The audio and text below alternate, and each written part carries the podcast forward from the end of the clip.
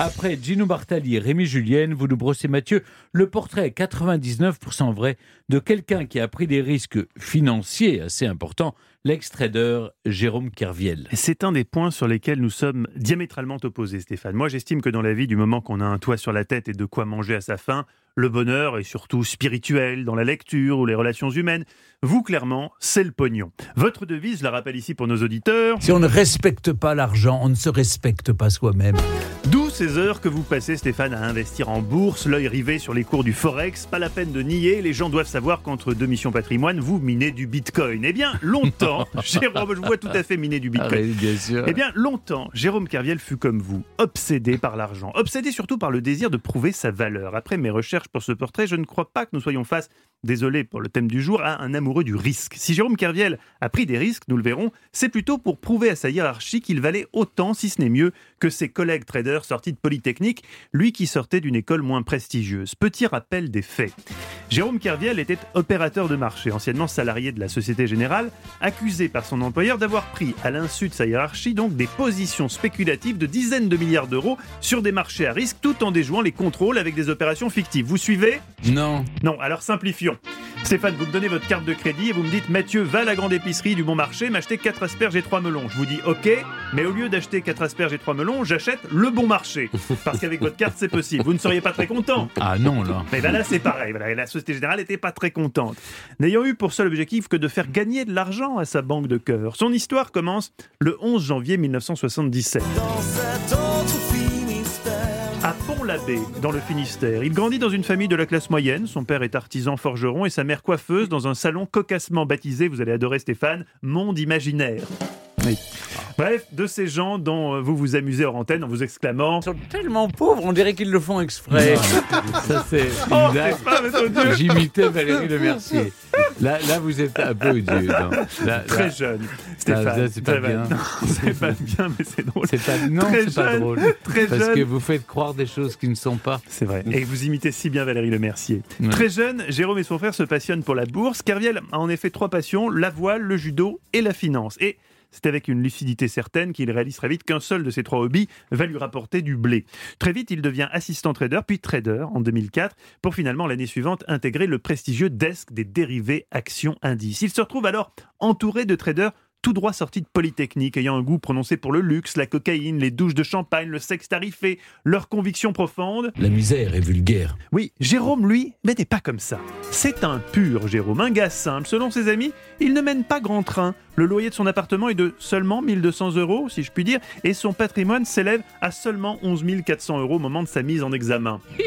Non, ne vous moquez pas, Stéphane, ne vous moquez pas. Tandis que ses collègues passent leur soirée dans des salles de poker avec des lituaniennes à peine majeures sur les genoux, Oh vous savez non. ce qu'il fait, GG Un petit billard avec son pote Manuel, ou un petit resto de poisson avec son pote Manuel, ou alors il loue des DVD au vidéoclub avec son pote Manuel. Oui, comme vous le soulignez subtilement Stéphane, Jérôme Kerviel est chiant. C'est en tout cas pas du tout comme ça que j'imaginais sa vie de trader. Le type arrive tôt au bureau, repart tard le soir, il fume comme un pompier, ne prend jamais de vacances. Entouré de tous ces polytechniciens frimeurs, Jérôme commence à complexer. On lui rappelle en permanence que, que lui n'a pas tout à fait le même diplôme. Il est trader, ok, mais pas tout à fait comme eux. C'est là que GG commence à vriller. Ah bon? Je suis pas tout à fait comme vous Et si je vous prouvais que j'étais meilleur que vous?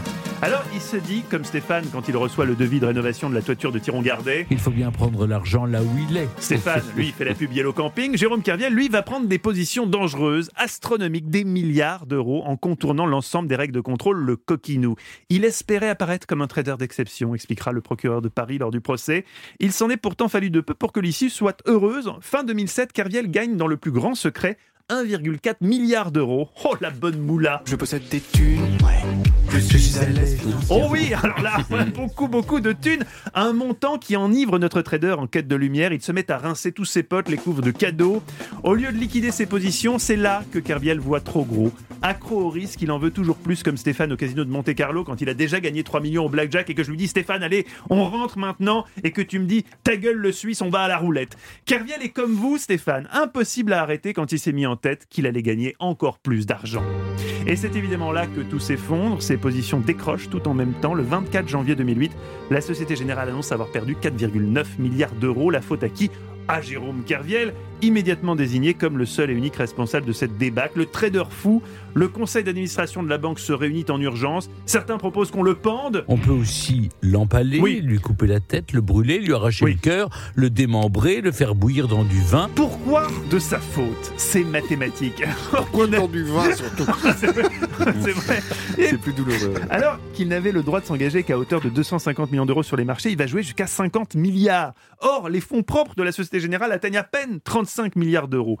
Il est placé en garde à vue. Deux jours plus tard, il est mis en examen pour abus de confiance, faux usage de faux, introduction frauduleuse dans les systèmes de données informatiques. En quelques jours seulement, il est passé de parfait inconnu à la figure scandaleuse de la finance française. Il fait la une des journaux, même des magazines People. Dès le départ, la France est divisée entre ceux qui lui trouvent des excuses et ceux qui, comme Stéphane, veulent l'embrocher au bout d'une pique trempée dans l'huile bouillante Ah, agrémentée de tabasco.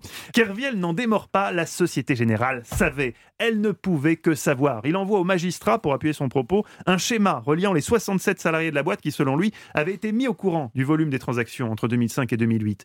En octobre 2010, il est condamné à 5 ans de prison, dont 24 mois avec sursis. Aujourd'hui libre, il intervient comme conférencier dans des événements et il a dernièrement lancé sa newsletter mensuelle où il prodigue ses conseils économiques et financiers.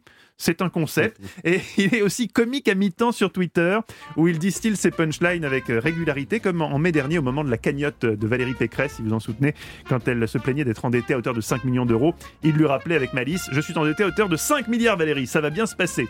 Bon, signalons que c'est plus le cas. hein, depuis la décision euh, de 2016 de reconnaître qu'une partie des torts vient des systèmes Ah de bah contrôle, voilà. justement, de la Société Générale, la dette de Jérôme Kerviel à l'égard de la banque a été ramenée de 4,9 milliards à 1 million d'euros, euh, ce qui reste une somme, bien sûr, mais beaucoup plus remboursable. À ce propos, Stéphane, ne vous étonnez pas si vous recevez un coup de fil bientôt. Je me suis permis de donner votre 06 à Jérôme. Je lui ai dit, bien sûr que Stéphane fera quelque chose pour toi. Il est hyper généreux.